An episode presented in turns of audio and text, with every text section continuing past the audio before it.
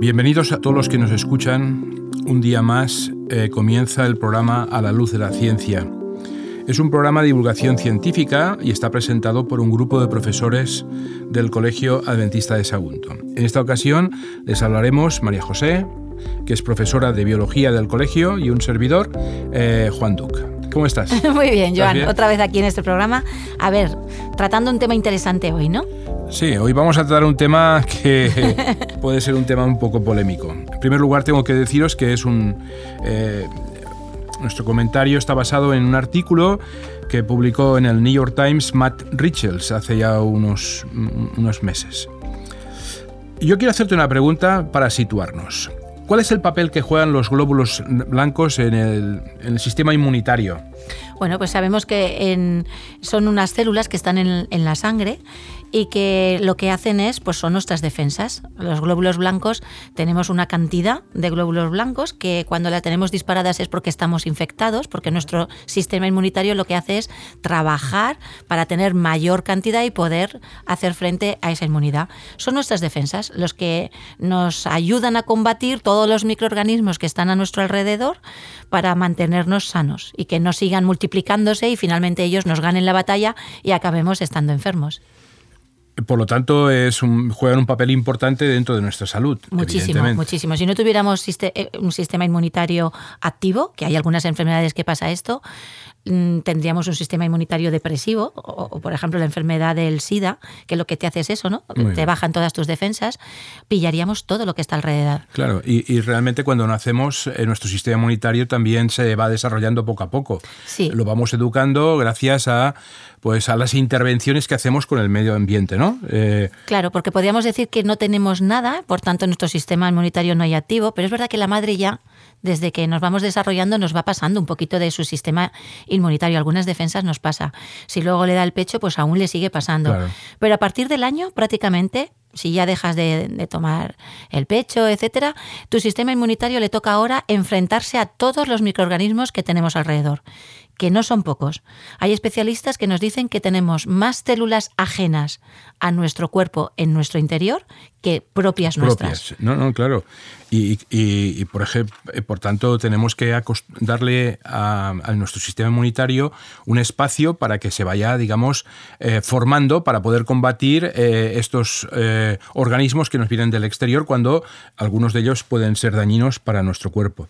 Pero claro, si nosotros lo que hacemos es desinfectarnos constantemente, evitar que estos organismos entren en contacto con nosotros, cuando venga un organismo que nos pueda dañar, nuestro sistema inmunológico no está preparado para afrontar eh, esta situación. No, porque tarda un tiempo. Siempre hay una respuesta primaria, que es la primera vez que yo tengo contacto con ese microorganismo, y ahora le falta, le toca a mi sistema inmunitario empezar a evaluar, empezar a fabricar anticuerpos y ver cómo lo puede solucionar. Mientras tanto, ese microorganismo se va reproduciendo y puede atacarnos, ¿no? Que es lo que pasaba hace tiempo pues, con la peste, con enfermedades que cuando no hemos tenido nada, pues el primer contacto nos han ganado la batalla, hemos tardado un poquito en, en hacerles frente y, y habían pues mucha mortandad debido a ello. Bueno, yo quisiera preguntarte, María José, eh, eh, ¿cómo funciona este sistema inmunológico? Eh, ¿Cómo va esto? La verdad es que nuestro sistema inmunitario, como estamos diciendo, necesita tener trabajo, porque si no estamos rodeados de esos microorganismos, pues ese sistema inmunitario está inactivo, no, no está trabajando, está trabajando muy poquito con lo poco que nos rodea. Según Lemon, en su artículo que has mencionado, pues él explica que durante mucho tiempo nos hemos preparado para tener un sistema inmunitario pues está sometido a ataques constantes. Ahora parece ser que no tiene tanta faena. Esta doctora, la doctora Lemon, no es la única en defender esta postura. Hay médicos e inmunológicos destacados que se están replanteando la manera antiséptica, a veces un poco histérica, y que con que actuamos con nuestro medio. ¿Por qué? Vamos a remontarnos un poquito al siglo XIX.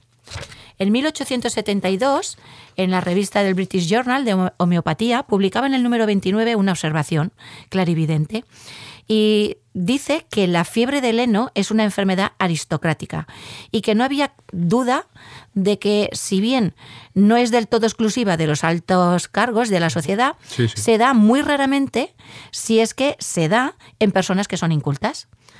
Así es que la fiebre del heno es un término genérico para referirse un poco a las alergias estacionales, al polen y a otros irritantes que están por el aire. Aún así, pues con esta idea, según la cual la fiebre del heno era una enfermedad aristocrática, los científicos británicos habían encontrado una pista prometedora con ello. Eh, fíjate, eh, un, siglo más tarde, apoyando un poco lo que tú acabas de decir, en noviembre de 1989 se publicó otro artículo eh, sobre la fiebre del heno, ¿vale? un artículo que se titulaba Fiebre del heno, higiene y, las consecuencias en la familia. Fíjate bien, el autor examinaba la influencia que podía tener la fiebre del heno en, en 17.414 niños nacidos es un buen dato, es, que es abundante. Eh, niños que nacieron eh, en marzo de 1958. De las 16 variables que estudiaron, eh, llegaron a algo muy sorprendente, y es que la relación entre la probabilidad que un infante presentara, que un niño presentara mm. una alergia en forma de la fiebre del heno, y el número de hermanos y hermanas que tenía, eh, tenía una relación directamente proporcional. Es decir, cuantos más hermanos tenía y si eran mayores más, eh, tenía menos alergia a la fiebre del heno, ¿vale? ¿Y esto qué nos puede decir? ¿Por qué, ¿Por qué, esta relación? Porque es un dato bastante sorprendente y curioso. Bueno, el artículo es que plantea la hipótesis de que las infecciones al principio de cuando somos pequeños, transmitidas por contacto antihigiénico con los hermanos o adquiridas en la etapa prenatal por la madre, mm, pues muchas veces eh, resulta del contacto con los hijos más grandes y al estar con ello pues nos previenen de tener finalmente alergias. Esto podría haber eh, desembocado en una expresión clínica más extendida de las enfermedades atópicas, que se presentan en personas que están acomodadas, como ha sucedido, por ejemplo, con la, eh, la fiebre del heno. Eh, esta hipótesis hace aflorar un problema profundo que los seres humanos afrontamos en nuestra relación con nuestro mundo moderno. Porque claro, en esa época se tenían muchos hijos, vivíamos más con el campo, la higiene no era tan buena. Ahora estamos en una relación distinta con el medio ambiente el centro de nuestros mecanismos defensivos eh, eh, que había en ese momento en el sistema inmunitario y nuestras defensas eran más elegante y de la misma forma eh, por ejemplo, como los cantos rodados que van en un río a lo largo del río, que se van llevando poco a poco, se van haciendo cada vez más redondo, pues nuestro sistema es producto de mucho tiempo y va teniendo contacto con muchos microorganismos que tenemos alrededor. En una etapa más avanzada, pues bueno, los humanos sí que aprendemos a adoptar medidas para reforzar nuestros sistemas eh, de defensas. Y finalmente, en este sentido, pues nuestro cerebro es un órgano que nos ayuda a desarrollar hábitos y costumbres y podría considerarse como la otra cara de nuestro sistema inmunitario. Es decir, lo que estamos viendo aquí es que hemos ido avanzando, estamos teniendo pues un poquito más de, contacto con microorganismos, pero no hemos pasado de una etapa de tener contacto con la tierra, con más hermanos, de hacer que nuestro sistema inmunitario vaya activándose y tenga ya toda su complejidad. Y ahora, pues en otra cultura que vivimos es distinto. ¿no? Claro, eh, es verdad que nosotros nos hemos ido adaptando poco a poco, hemos ido aprendiendo sobre normas de higiene y hemos mejorado en algunas enfermedades, ¿no? incluso en nuestra capacidad o nuestra intención de comer adecuadamente, pues a veces se han prohibido algunas carnes o se ha llevado un control sanitario más intenso, por ejemplo la carne de cerdo. Eh, en España hay un control muy exhaustivo porque lógicamente sabéis que es esos animales son propensos a la triquinosis, ¿no? O otro tipo de carnes que si no están bien tratadas pueden provocar otro tipo de enfermedades, ¿vale? Así que eh, incluso en la Biblia habla sobre el tema de, de manera ritual eh, que había que lavarse los pies y las manos para que así la gente no, no, muriese. Es decir, la higiene es algo muy importante, es algo fundamental. Nuestras ideas van evolucionando. Pero claro, podríamos decir que el sistema inmunitario pues no va tan deprisa. Él se, se acomoda a las circunstancias que, está viviendo. El sistema inmunitario responde a nuestro entorno. Cuando eh, eh, aparecen amenazas diversas, eh, las defensas lo que hacen es aprender a combatirlas. Claro, y el problema está que si nosotros no le dejamos que se adapte al medio, pues pueden provocar eh, otro tipo de problemas como estamos comentando. ¿eh? Sí, la verdad es que hemos pasado que a partir de un cierto momento hemos empezado a tener una higiene exagerada. No exagerada, porque tampoco podemos decir que, que, es exagerada, pero tenemos menos contacto con esos microorganismos. Mm. Es muy típico pues lavarnos las manos, eh, también pues barrer, cocinar todos los alimentos. Hemos mejorado mucho la higiene de los animales que criamos, los tenemos en zonas apartadas donde vivimos, los sacrificamos y para comérnoslo tenemos una cierta, pues bueno, pues un control eh, de higiene, mm. especialmente en las zonas más ricas del mundo. Hemos pasado a purificar y canalizar el agua, hemos aislado y eliminado bacterias y otros gérmenes que tenemos a nuestro alrededor. Por tanto, es verdad que también hemos acortado esa lista de enemigos que tiene el sistema inmunitario. Y eminentemente, pues ha sido un beneficio para el género humano. Esto no tenemos ahora que retroceder. Pero actualmente está quedando un poco patente que nuestro cuerpo es incapaz de seguir el ritmo de todas estas transformaciones. Hemos generado un desajuste entre el sistema inmunitario, que es uno de los mecanismos de equilibrio más antiguos y refinados que tenemos en el medio en que vivimos, y bueno, hemos minimizado esa interacción regular no solo con los parásitos, sino también con bacterias y parásitos beneficiarios que contribuyen a adiestrar y perfeccionar nuestro sistema inmunitario que lo entrenábamos. A día de hoy, nuestras defensas ya no llegan a, toparse con tantos gérmenes como cuando éramos bebés no solo porque vivimos en hogares mucho más limpios, sino también porque formamos familias más pequeñas, no tenemos tantos niños, ¿no? Y por tanto, no que estos niños que llevan más gérmenes a casa con sus manos sucias, jugar con la tierra, etcétera. Y entonces disponemos también de alimentos y agua más limpios, hasta bebemos leche que hemos esterilizado. Entonces todo esto pues, nos causa eh, un entorno muchísimo más higiénico. ¿Qué hace nuestro sistema inmunitario, John, cuando no está bien entrenado? Claro, si no está bien entrenado puede reaccionar eh, de dos maneras. Una de las maneras puede ser que reacciona de una manera exagerada. ¿eh?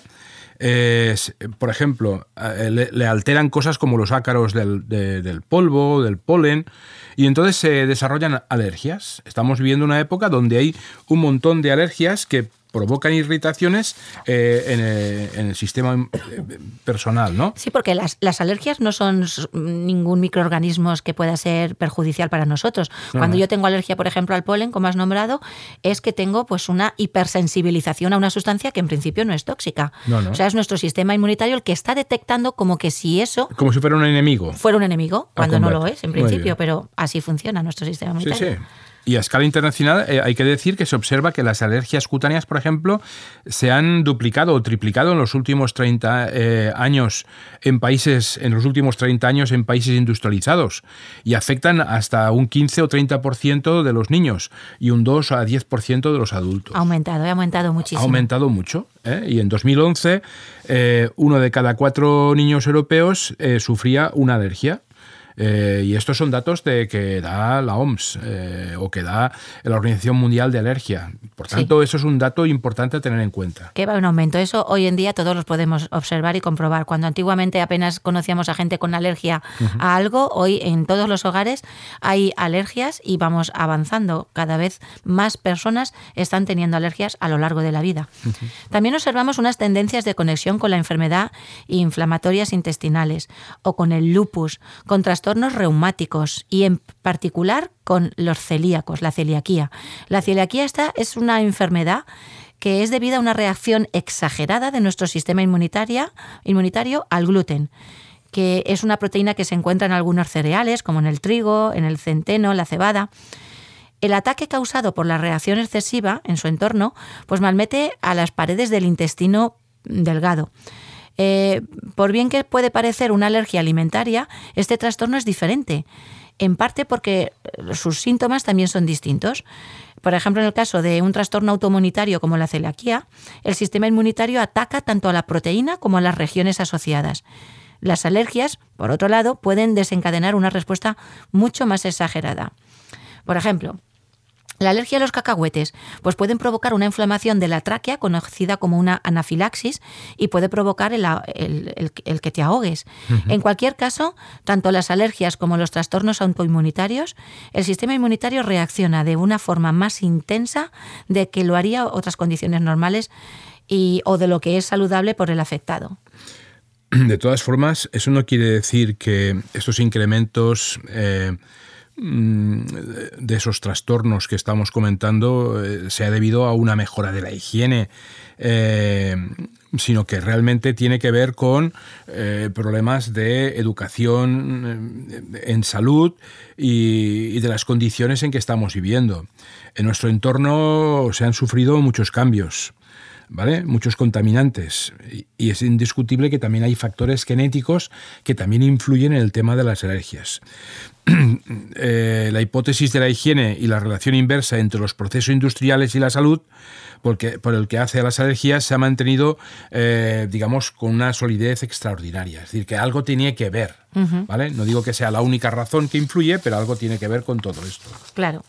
La verdad es que es lo que decíamos, no vamos a retroceder en, la, no tener higiene, porque no es así, pero sí que podríamos considerar que gran parte de nuestra higiene ha sido práctica, ha sido valiosa y que ha salvado vidas, obviamente.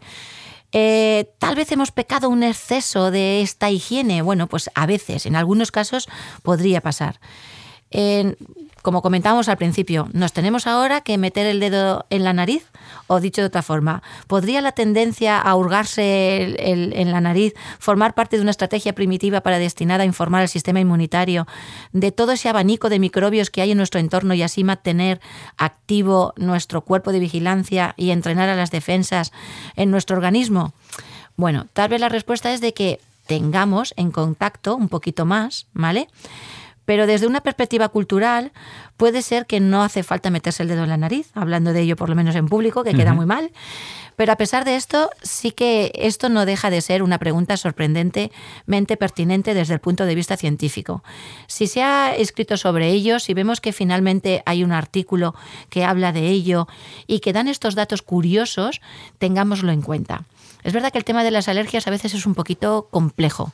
Ah, están disparándose tanto que los investigadores están viendo el por qué estamos teniendo tantas alergias. Bueno, aquí hay unos datos que son importantes de ver que, al no tener tanto contacto con otros microbios, se nos dispara nuestro sistema inmunitario con otras sustancias que no tendrían por qué hacerlo y, aparecen las alergias. Tengámoslo en cuenta.